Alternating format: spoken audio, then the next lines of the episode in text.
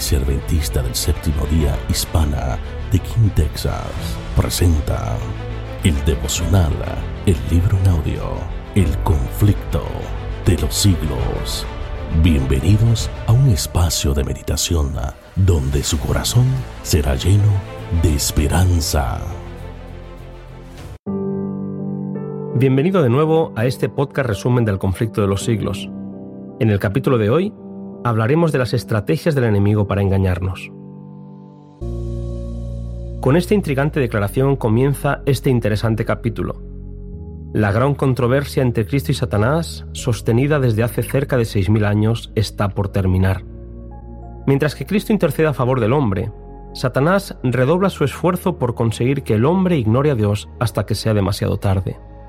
Satanás está tranquilo cuando el hombre es indiferente a las cosas espirituales, como gran estratega, actúa para que la indiferencia nunca abandone a la Iglesia. Elena White declara, cuando ve al ministro de Dios escudriñar las escrituras, toma nota del tema que va a ser presentado a la congregación y hace uso de toda su astucia y pericia para arreglar las cosas de tal modo que el mensaje de vida no llegue a aquellos a quienes está engañando precisamente respecto del punto que se ha de tratar. Hará que la persona que más necesita la admonición se vea apurada por algún negocio que requiera su presencia, o impedida de algún otro modo de oír las palabras que hubiesen podido tener para ella sabor de vida para vida. Bien sabe el enemigo que todos aquellos a quienes puede inducir a descuidar la oración y el estudio de las Sagradas Escrituras serán vencidos por sus ataques. Fijaos bien en esta afirmación. Siempre ha habido una categoría de personas que profesan santidad y que en lugar de procurar crecer en el conocimiento de la verdad, hacen consistir su religión en buscar alguna falta en el carácter de aquellos con quienes no están de acuerdo o algún error en su credo. Elena White concluye, son los mejores agentes de Satanás. Los acusadores de los hermanos no son pocos. Para descubrir a los que actúan de esta manera se nos da un consejo. Su conducta se parece a la de Satanás, el odioso calumniador, el acusador de nuestros hermanos. Apocalipsis 12:10. No tenemos que dejarnos arrastrar por los que así actúan. Sabemos que parte de su plan consiste en introducir en la Iglesia elementos irregenerados y faltos de sinceridad, elementos que fomenten la duda y la incredulidad y sean un obstáculo para todos los que desean ver adelantar la obra de Dios y adelantar con ella. Muchas personas que no tienen verdadera fe en Dios ni en su palabra, aceptan algún principio de verdad y pasan por cristianos y así se hallan en condición de introducir sus errores como si fueran doctrinas de las escrituras. Otra de sus estrategias de gran éxito consiste en afirmar que no importa lo que los hombres crean, y es por ello que abundan las teorías contradictorias sobre la fe religiosa. Su objetivo es que la gente quede confusa, para que no pueda descubrir la verdad tal y como está revelada en la Biblia. Lamentablemente, muchos son los que usan la Biblia para sus propios fines manipulando parcialmente pasajes para que digan lo que ellos quieren oír sin permitir que la palabra hable libremente. Elena White afirma, toda la Biblia debería ser redada al pueblo tal cual es. Es importante entender que la Biblia es un regalo de Dios para los hombres. En ella, el plan de Dios para la salvación del hombre ha sido claramente revelada. El Señor dijo al profeta Habacuc, escribe la visión para que se pueda leer corrientemente. Habacuc 2.2. Lo cierto es que ninguna iglesia puede progresar en santidad si sus miembros no buscan ardientemente la verdad como si fuera un tesoro escondido. Cuando la tradición o la especulación humana toma el lugar de la palabra de Dios, la iglesia cae en la esclavitud del pecado, aunque pretenda ser libre. En este siglo, la investigación científica se ha vuelto una trampa para muchos que no se ven capaces de armonizar sus nociones científicas con las declaraciones de las Sagradas Escrituras. El conocimiento humano es limitado e imperfecto, y son muchos los que dan por hechos científicos lo que no pasa de ser meras teorías y elucubraciones, exigiendo que todo lo bíblico sea aprobado por sus conceptos científicos. Los que dudan de las narraciones del Antiguo Testamento y del Nuevo dan a menudo un paso más, y arrastrados por la incredulidad llegan a dudar de la existencia de Dios. Es así como muchos se alejan de la fe y procurando hacerse más sabios que su Creador, olvidan su propia pequeñez y pierden de vista la gloria, la majestad y el poder de Jehová que ha sido claramente revelado en su palabra.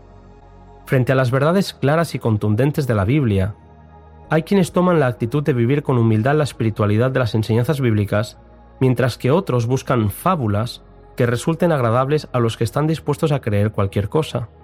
Los que se comportan de esta manera, siendo demasiado sabios en su propia opinión como para escudriñar las santas escrituras con contrición y pidiendo ardientemente a Dios que les guíe, no tienen escudo contra el error. Es triste pensar que la verdad ha estado siempre al alcance de todos mediante la palabra, pero muchos han descuidado su estudio por comodidad o conveniencia. Entre las trampas más temibles del gran seductor figuran las enseñanzas engañosas y los fementidos milagros del espiritismo. Al rechazar la verdad, muchos resultan presa fácil para el engaño. Elena White también habla de otro terrible error, el de la doctrina que niega la divinidad de Cristo. Esto contradice las declaraciones más positivas de nuestro Salvador respecto a sus relaciones con el Padre, a su divino carácter y a su preexistencia. Ella afirma que esta teoría no puede ser sostenida sino violentando el sentido de las Sagradas Escrituras del modo más incalificable. No solo rebaja nuestro concepto de la obra de redención, sino que también socava la fe en la Biblia como revelación de Dios.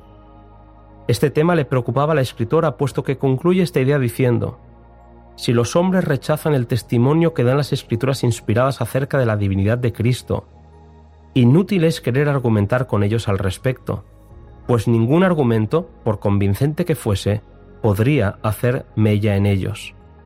Ninguna persona que haya aceptado este error puede tener justo concepto del carácter o de la misión de Cristo, ni del gran plan de Dios para la redención del hombre.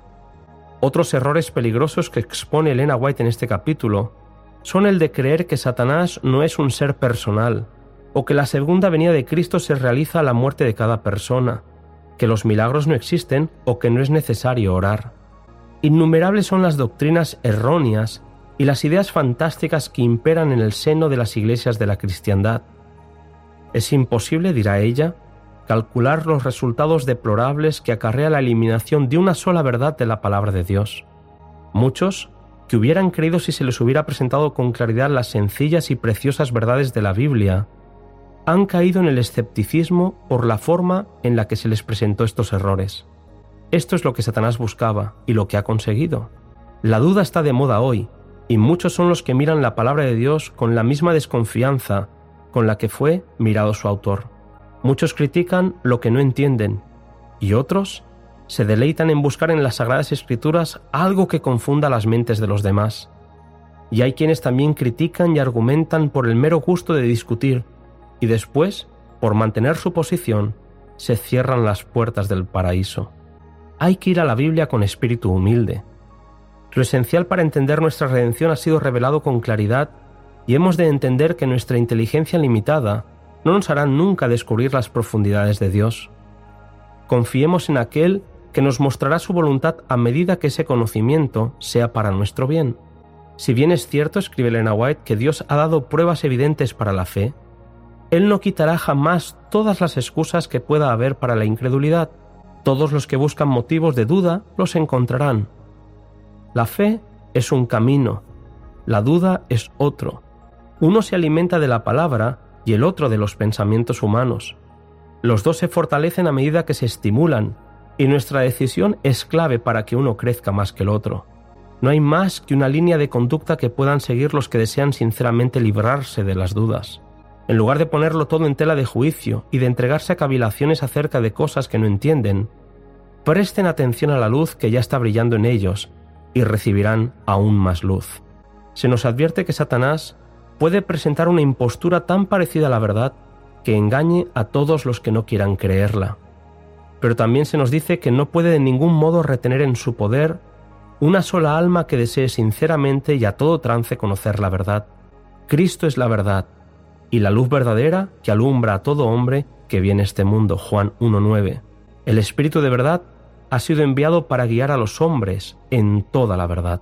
Elena White concluye este capítulo con la siguiente declaración.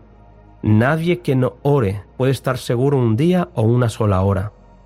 Debemos sobre todo pedir al Señor que nos dé sabiduría para comprender su palabra. Y mientras estemos en guardia contra los engaños de Satanás, Debemos orar con fe diciendo, no nos dejes caer en tentación. Hasta aquí el capítulo 33 del conflicto de los siglos. En el siguiente podcast hablaremos de un tema muy importante titulado El misterio de la inmortalidad. Esperemos que esta reflexión haya sido de bendición a sus vidas. Te invitamos a que compartas esta meditación y que se suscriban a nuestro canal. Para más información, visite www.kinhsda.org. Te esperamos en nuestro próximo encuentro. Dios le bendiga y les guarde.